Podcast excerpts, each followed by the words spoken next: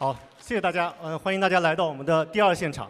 我们的主会场的内容已经结束了，相信这两天呢，应该大家都看到了很多，呃，头头部的顶流，还有听到了很多宏大叙事的一些观点。今天呢，我们看到今天，尤其今天的场子特别的热，从早上的李贝女士，然后到呃大肖老师，到胡锡进老师，然后到梁红，都是我们的顶流。然后刚才那个江晨老师也都是讲了很多的干货，但是呢，我们这两天的内容啊都已经结束了，所以我们第二会场呢，我们不聊那么干货、那么烧脑的东西，我们来聊一些轻松一点、愉快一点的东西。好，我在这里啊，先问大家一个问题啊，在座的各位有没有机构投资者？有的话举个手。哦，我看没有机构投资者啊，哎，那太好了。如果大家都不是机构投资者的话，那大家都跟我一样是一个散户，是一个韭菜。所以呢，我们今天的话题啊，就是散户最大的优势是什么？那在开始我们这个话题之前啊，我先自我介绍一下，我叫李永浩，我的雪球 ID 呢也叫李永浩。我们呢，我跟星辰，哎，就这个戴墨镜的 戴墨镜的这个帅哥，我们在小宇宙播客平台和苹果的播客平台做了一档。聊股市和股民生活的播客节目，大家可以理解成就是一档电台节目，所以大家在空的时候啊跑跑步啊，上班的时候可以听一听解解闷，我们一起来面对股市的惊涛骇浪。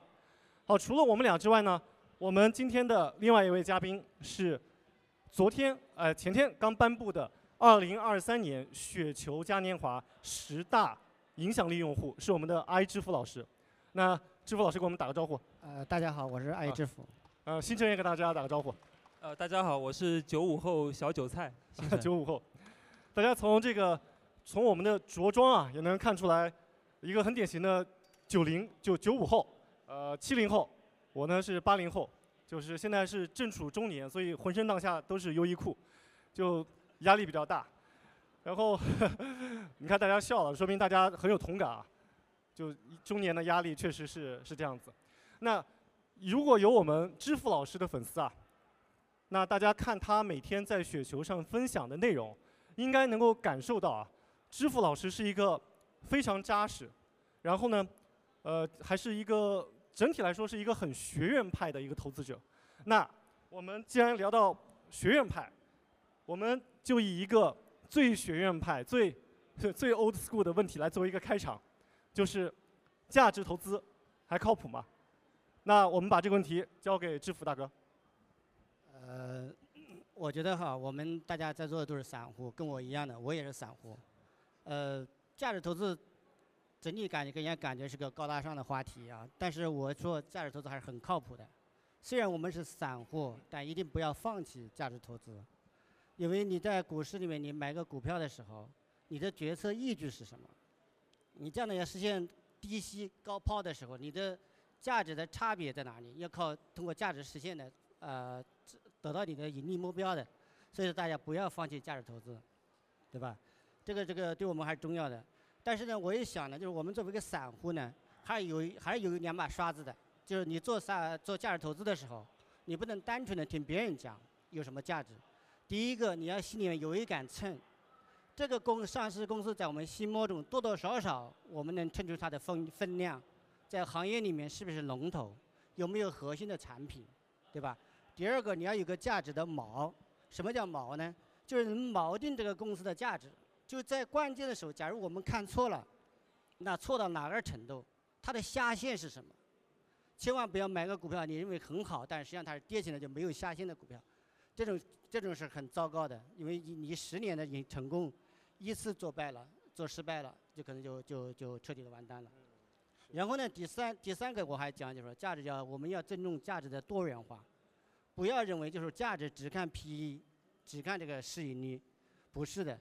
一个公司假如一个好的护城河，它有个好的产品核心产品，甚至某些时候它一个核心的管理团队，一个很能干的管理团队，那都是价值。你只有这种价值多元化的眼光去发讨论一个股票的时候，你才能在这个公司里面找到别人所没有发现的这种潜在的价值，然后用这个作为依据来买入这个股票，并且长期持有，然后你就会实现你最终的盈利一个目标。哇，我听致富大哥讲完，就让我就让我一秒拉回到我的大学课堂，就听老师在给我传传授这种学院派的正道。那老师讲完之后，我们来听一听这个学生，尤其是这个看起来有点不太听话的学生，来发表一下你对价值投资的看法。你已经给我先下了个定调，是野路子是吧？因为你这个装扮看起来就不像好人了。对，最近在听嘻哈。对，就是呃，我是觉得价值投资不太靠谱啊，跟知府先生唱个反调，也是我自己的血泪史。啊，我刚开始信价值投资，后面呢，慢慢现在就是偏比较偏中短线，我定义叫价值投机的一个风格吧。但是我们有个共性，也都是依托于这个价值的。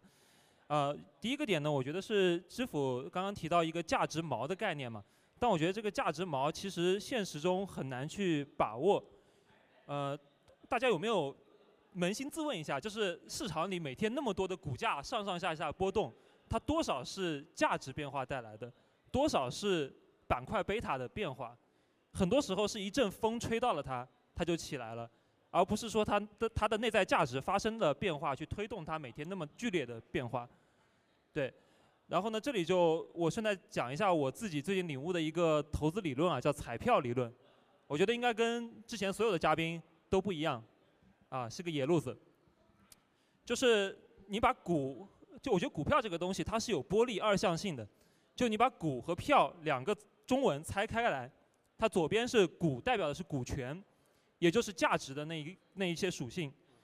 右边是票，票是什么呢？我定义为彩票。在场可能有很多买过彩票的人啊，就彩票买的是什么？彩票我们买的是一个梦想，买的是希望，反映在市场里面，它就是流动性的溢价，啊，它就是一个击鼓传花的游戏。那么我自己实操下来，其实，在 A 股这个环境里面。它在彩对彩票的这个属性是比较重的，主题炒作是有很深刻的群众基础的。比如说，啊，一八年的时候，川普当选总统了，然后那个川大智胜就涨停了，对吧？就很搞笑。然后你前段时间那个信雅达的那个董事长女儿，然后开发了一个 AI 视频应用，然后跟上市公司一毛钱关系都没有，然后上市公司五个板，对吧？当然我也买了一点，就是。就是这些例子会让我觉得说，其实这个市场啊，我们要知道它的生态是怎么样的。其实大部分的资金进场就是来赌的，啊，全是赌狗。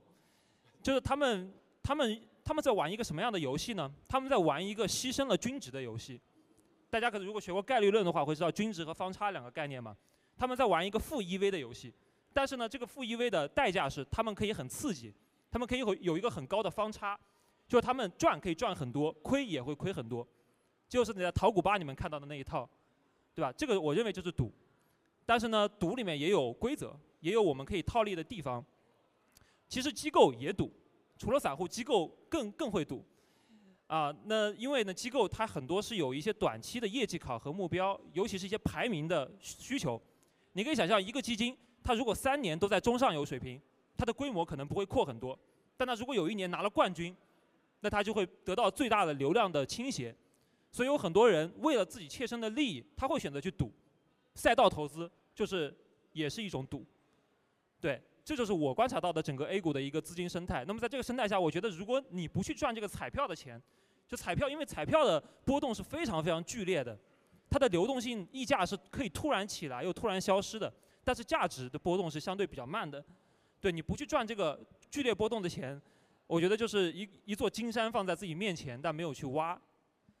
啊，但如果要真的做价值投资呢，我推荐其实去港股，啊，因为你看同一只股票 A 股，它的溢价可以是港股的一倍到两倍，有港股通嘛，你可以看得到，所以你在 A 股长期持有的话，并不是很划算。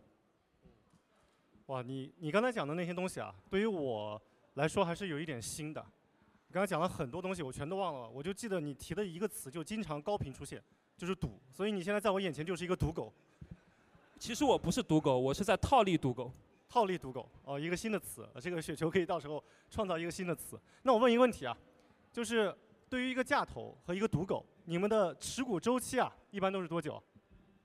呃，当然啊，我们从价值投资的角度来讲，如果它在快速的短期时间内就实现了价值，就是实现了我们的预期的价值，我也可能会短一点。但整体来讲，我的持股周期会在一年到两年这个时间。哦，一年到两年。那你呢？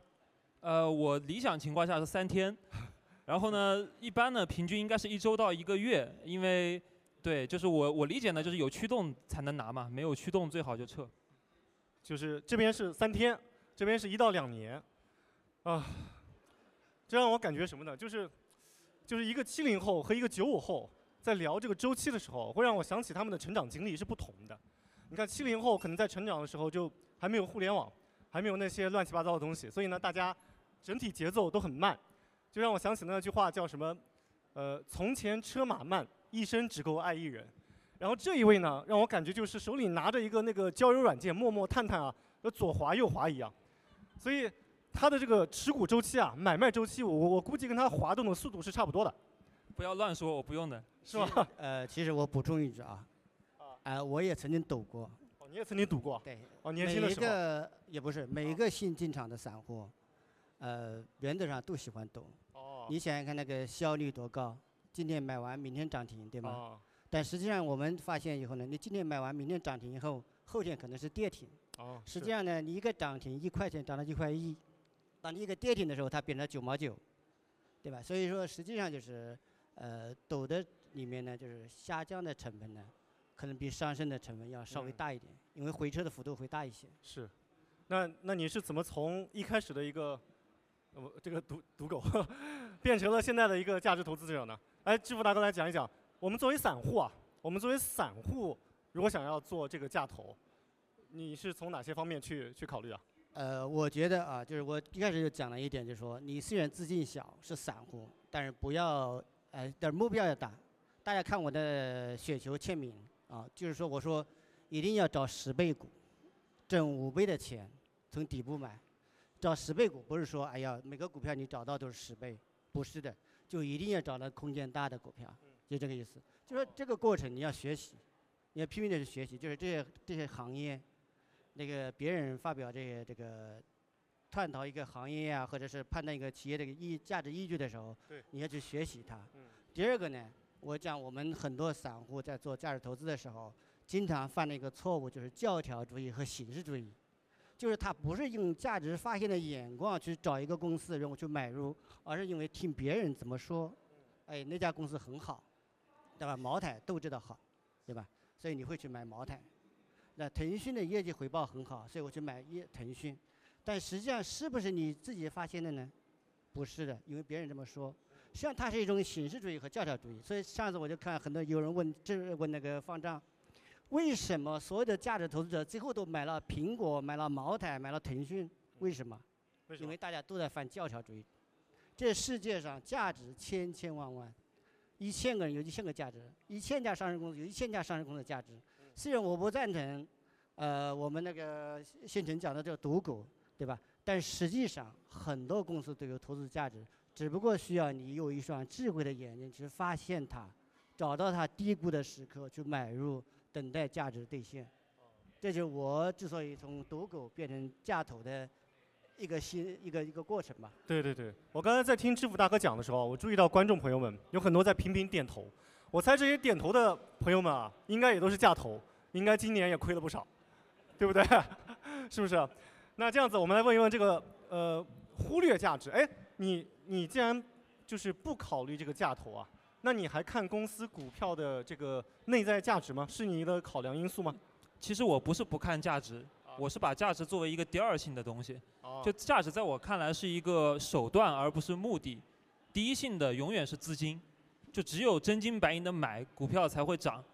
那么他买的原因是什么呢？他买原因有很多，比如说里面有价值、有有情绪、有周期，也有可能是单纯的坐庄，就是它有很多种因素。所以说我不会把价值作为一个唯一的考量因素。然后呢，A 股呢，其实我会觉得百分之按照我个人的标准啊，百分之九十五以上的股票价格都是远远高于价值的。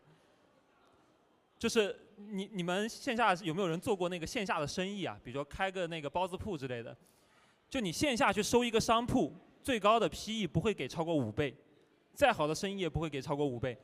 但是我们市场里面有那么多大几十倍的成长股，啊，十几二十倍的价值股，那中间这个 gap 是什么呢？我觉得就是流动性溢价，说白了是钱太多了啊，钱也对吧出不去，啊，所以说呃，所以说我我会更喜欢研究什么呢？我不是研究那个底层那个股权价值的变动，而是我研究这张彩票它有没有波动的规律。这里面其实我观察下来是有的，比如说有板块的规律，有情绪的规律，对，是研究这个流动性溢价的变化，啊，对，然后呃对，然后还有一点，刚刚差点忘了，就是也是我给写给自己的一句话，就是不要用价值投资来麻痹自己。啊，以前我我最早的时候，我一九年开始在雪球上写文章的时候，有一家公司，我写了六七有六七篇文章，啊，就是算是研究那个股票最深的人了。但事实上，当我返回来看的时候，我真的是因为认可它的价值去写的吗？也不是，我是因为被套了。就是你被套了之后呢，你就会想证明我没有错，啊，然后要让我的沉没成本值得。其实我觉得感情里也是这样嘛，就身边有一些。这个女生对吧？她被这个渣男给家暴什么的，但是你家暴时间久了，她反正还反而还给他找借口，啊，要要说你还是爱我的，对吧？我就觉得这个就很荒唐，对，所以我现在就尽量不要不要说陷在这个沉没成本的漩涡里面，要往前看，嗯。我刚听你讲这个东西啊，就是你刚才说写文章嘛，其实你看，虽然说这两位嘉宾啊，他们的观点迥异，但是呢。他们两个啊，在雪球上都是有不少粉丝的，呃，制服大哥有五万多粉丝啊，而且还是二零二三年雪球十大人气用户。哎，星辰呢，这位小兄弟呢，他也有三万多的粉丝在雪球这里。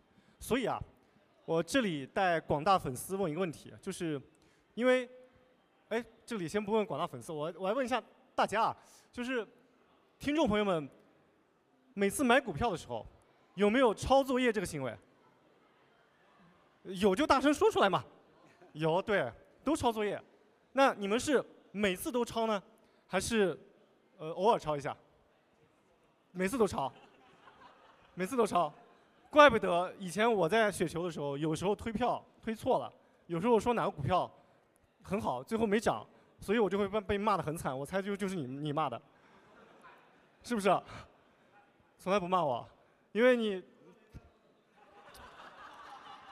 请，请你关注我的雪球 ID。我虽然没有多少粉丝，但希望你有时候骂骂我，让我也清醒一下。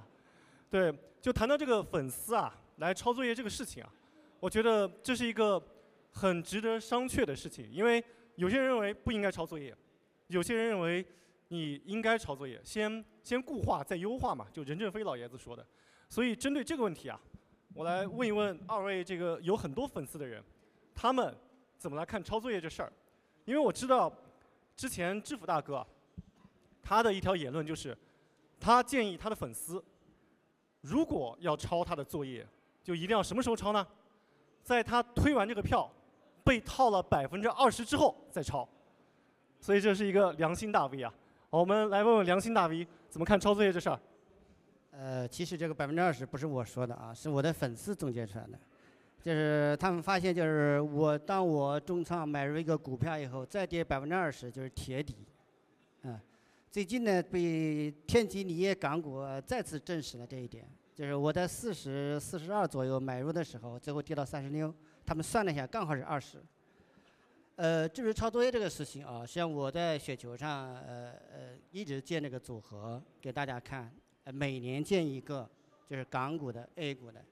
为什么这么建呢？也是我一个很朴素的想法，就是做了二十年了，呃，咱也是韭菜，以前就是慢慢慢慢的学了一点经验呢，希望给大家就是分享一下，就是然后大家看看我的思路对不对，验证一下。所以我整体来讲呢，我觉得大家还是要抄作业，呃，当然未必抄我的，呃，为什么呢？就是咱们新刚进场的散户，就是说你得因为这些行业的限制，你不可能从事很多行业。你都从事一个行业，而且你呢，因为你是副业做投资，不是主业，所以你不可能看很多研究报告，收集很多的行业信息。这个时候呢，你的决策啊，往往是缺乏依据的，甚至是一直在误导的情况下做的决策。所以你抄作业呢，能够让快速的去接触到一个一个人家投资的一个本质，对吧？第二个呢，但我要提醒，就是你抄作业的时候，要识人，要辨别人。找到真正的的资金和目标收益，包括他的那个追求的周期长短上面跟你能匹配的人抄。大家当然，巴菲特、啊段永平，大家都可以去抄，对吧？但人家买了那个伯克希尔、哈撒韦，买完以后亏完了以后，人家把公司都收购了，所以我们做不到的。所以有时候你想想看，你想抄他作业，你做不到的。但比如说，我买了腾讯五百块钱买的，对吧？然后跌到两百块钱的时候，我的百分之一，我再加个百分之九的仓位，也就百分之十，对吗？它的成本一下降了两百多。而你五百块钱抄的时候，跌到两百多的时候，你已经赔了百分之六十了，对吧？所以这个要找到匹配度很高的人。市场上不乏有很多人，就是虽然资金不大，但是很热衷输出的人。他们买股票分析买股票的理论、持仓周期长短，你抄他们就行了。识人之后，就找到你相信的人、你信任的人以后，就要无脑抄。什么叫无脑抄？疑则不抄，抄则不疑。你抄作业就要全部抄。你在人家十个里面找到一两个你认为安全的就抄，很不好意思，很可能你抄的两个就是不涨的，因为它不是神仙。它十个股票找组合做出来以后，不可能十个股票都涨多少倍的嘛，对吧？所以很多时候我们发现我的粉丝这样问我：为什么你买的股票，你比如说像天津锂业、新东方在线这些股票，我为什么都没买呢？因为他买了一个很他认为很安全的，实际上就是在我组合里是不涨的，或者说暂时没涨的，他买完以后就没涨，对吧？然后但是那个我讲就是抄作业呢，还有一个记住一点，就是尽量在底部抄。你学习到人家的概念以后，理解了他的投资逻辑以后，你尽量在相对低位去买入，不要等到涨了三五倍以后、十倍以后，哎呀，你觉得他讲的好有道理呀，我赶快买一下，因为在高位的时候，这个风险和收益已经不对等了。啊，我讲的是良心话啊，我我我没有希望大家说，哎，给我去抬什么轿子，没有没有，我没这个想法。所以我提醒大家，你要抄在底部抄，等到涨了五倍、十倍以后，这时候的收益和风险一定是不对等的，因为我们股票的交易的核心点就是收益和风险的交换，每一次交易就是收益和风险的交换。当别人获得五倍、十倍收益的时候，把股票卖到你手里，你相信一点，他获得的那个五倍、十倍收益的对应的风险就到了你手里。记住这一点，好，就是抄低不抄高，好，好吗？抄底不抄高。哎，我觉得知府大哥的作业啊，咱们抄是相对容易的，因为他刚才讲了，他的持股周期是一到两年。哎，但是这一位同学的作业你要谨慎抄，三到五天的这种，因为我跟他私交比较好嘛，我们经常一起做节目，所以呢，我经常也会问他，哎，你最近最近在搞什么票？他说，哎，浩哥，我在搞这个票。我说好，我回去研究一下。然后我研究了两天，我觉得哎确实还不错。我又问他，我说这个票我觉得研究还可以，我准备搞了。他说我已经卖了，就两天时间他已经卖了。所以抄作业的话，这一位是容易的，这一位是比较难的。那你来谈谈，你怎么来看粉丝抄作业这事儿？啊，这是少有的，我跟知府大哥还是能达成一致的地方啊。就就是我也觉得抄作业挺好的，啊。因为呢，而且你刚刚说的有个话，还感觉我有被 Q 到，就是那个组合里面十支票刚好抄到最亏钱的那个，就是我以前干的事情，啊，回想了一下，就是可能我就是我也是喜欢买低不买高，然后呢就抄到那个现在涨幅最低的，但呢有时候呢涨幅最低也有些问题，啊，所以说我反思了一下，啊，结论跟支付大哥一样，就还是要要抄就抄全部，然后要抄就无脑抄。然后我还要提醒一种情况啊，就是呃，比如说很多球友他会去跟一些大 V 嘛，然后他跟的过程中肯定会有逆风期，就这一段时间，哎，好像一直在亏钱，对吧？然后那他可能就会想着说，我再换一个大 V 去抄，啊，但是呢，你要小心哦，就一般你被吸引到这个新的这个大 V 那儿的时候，刚好会是他的一个高光时刻，因为他过去一定是收益很好的时候。但是呢，我觉得这个世界呢是有周期轮转的底层规律的，就天之道，损有余而补不足。所以呢，我过去这些年真的见了太多的，就是前我在高光时刻遇见它，我买的时候是一个年化二十，连续五年的基金，我买了之后就变成负二十了，然后就人设崩塌了。对，就这种事情是我我觉得在抄作业的时候还是要做到从一而终。然后呢，我我其实还在分享一个我自己抄作业的一个小诀窍，就是最好在呃那个大 V 情绪比较崩溃的时候去抄他的作业。对我举个例子吧，就是我有个朋友也玩雪球，他名字叫那个金毛小可爱，啊，他那个两万多粉丝，然后他之前发了个基金，就是最啊去年初的时候梭哈了港股物业，啊，然后梭哈的时候净值一点五，然后去年十月的时候净值就已经零点六了，啊，然后这还不是最惨的，最惨的是它零点六就要清盘嘛，根据那个规则，完了它清盘之后第二天就是三支箭政策出来。然后港股的物业大奇迹日那天，港整个板块涨了三十个点，后来一个月涨了两倍。就它如果它是真的是倒在黎明前，所以我我们都我们觉得很神奇，说这个大 V 刚好那一刻扛不住了之后，这个板块就见底了。就类似的规律我看到了好多，啊，感情就他们才是影响那个大环境的人，啊，所以所以我自己总结下来就是我会更多在别人至暗时刻的时候去雪中送炭。其实不仅是呃助人，我觉得也是在帮助自己，啊，然后最后呃，我觉得抄作业大家也不要有什么心理负担，呃，我听过一句话特别好，叫呃人类的本质就是复读机，就你以为自己原创的东西，其实潜意识里面也是二手资料的加工，所以有粉丝问我说，呃，他怎么去学习进步的时候，我我会跟他说，你多去看雪球，抄作业，呃，不用去看那个经典的书籍。我觉得咱这大 A 市场，你巴菲特来咱们这市场也不一定能赚钱，对吧？对，哎，刚好 Q 到了雪球，多去看雪球，看来这个没白请你啊，要打广告了。那我们也打一个广告，多来听我们的小宇宙的播客。那谈到这个抄作业啊，我自己也抒发一下观点啊。我的观点跟两位是截然不同的。我认为作业只能一开始抄一下啊，后面一定不能抄，一定要用自己的逻辑思维体系去去搞这个事情，去学习去试错。因为很多时候你抄作业，可能只抄到一个形，抄不到那个神。就比如说以前我们学习的时候啊，我们在读书的时候，可能看到一个学霸，他每天十二点睡觉，啊，那我也每天十二点睡觉。他课间不去上厕所，那我也课间不去上厕所。那最后憋得受不了，然后上课时候去上厕所。所以这个东西呢，那到最后成绩也没搞好。就我们模仿了他的动作，那抄了他们的持仓，但是如果不了解他们的逻辑，就像我以前读书的时候。我看着学霸那样子去学，我也那样子，但是我的目的，我的内在可能是为了读一个好大学，找一个好工作，有一个好的生活。但是那个学霸是为了中华之崛起而读书，所以你看这个内在动力就不同，那你长远的这个持久的动力也是不一样的。所以我觉得我们的听众朋友们，呃，或者我自己的观点啊，就是一开始抄一点点，后来一定要建立自己的体系，一定不要抄作业。所以，那我们接下来下一个问题就是，如果啊要建立自己的体系，如果要建立一个前瞻性的，哎，来已经翻了，如果要建立一个前瞻性的选股体系，那应该怎么办呢？那致富大哥先讲一讲。呃，之所以说我经常建那个组合，认为你一个股票要捂一到两年，呃，根本性的原因是前瞻性。我在雪球上经常有人问我说，你怎么老讨论这个将来要发生的事情？呃，甚至可能不乐观的话，可能在两三年、三五年以后才发生的事情。其实呢，这就是前瞻性。A 股是个博弈的非常厉害的一个市场。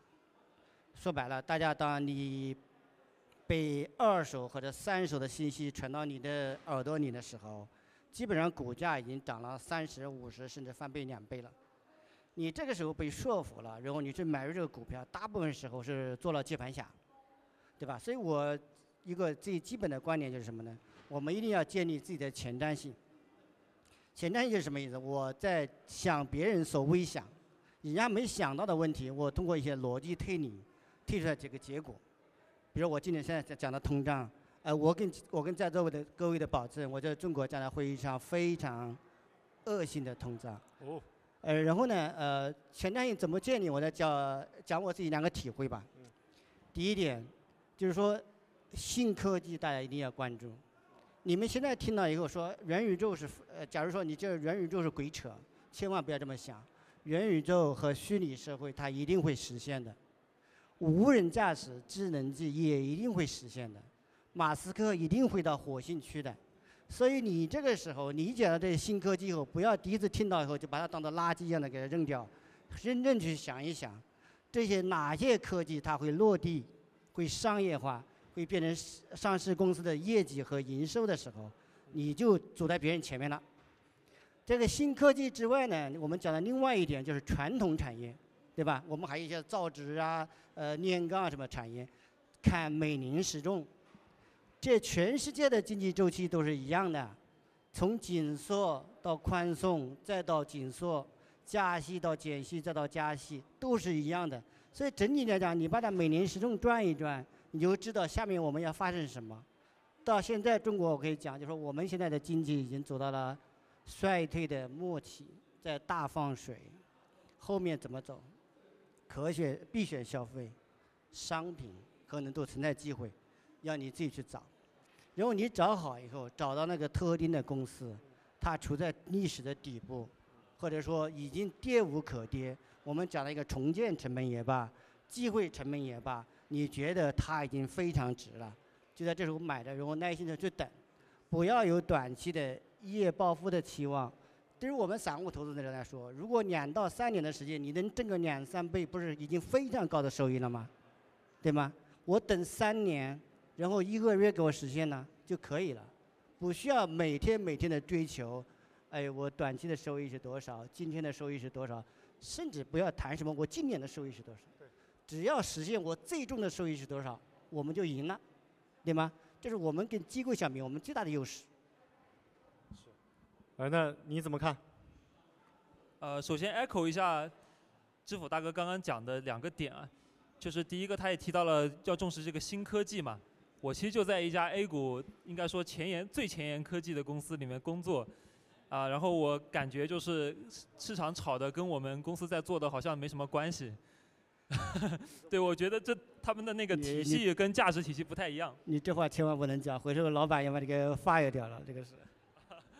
啊，我我反正畅所欲言，反正对。反正你戴了墨镜，老板也看不出来你，是不是？对。然后第二点呢是知府，我觉得我观察了他两周的那个状态嘛，确实我觉得他宏观方面非常懂，啊，虽虽然我我是那个复旦念的国际金融，但是他的有些东西我都不太看得懂，所以宏观不在我的那个选股体系里面，呃，我我的选股体系分享三点吧，呃，第一点是第一点是看图，啊，这个可能 在雪球的活动分享的比较少，但是呃，在我这里呢，就是说。呃，过去的量价它是资金的痕迹，它是一个绝对正确的东西，因为我在市场里面我看到了太多二手、三手的信息，我都不知道他们是不是对的，它可能是某些人放出来的烟幕弹。就我在看《三体》的时候看到一个概念叫黑暗森林嘛，其实在我看来市场也是一个黑暗森林，就每个大资金都是一个带枪的猎人，就你你不知道自己是那个猎手还是猎物。啊，所以我会用看图来保护自己。啊，我看图相对是比较偏低吸的那种，也不是说打板那种类型。对，然后呢，呃，第二点呢，呃，是我会更多看板块，而不是看个股。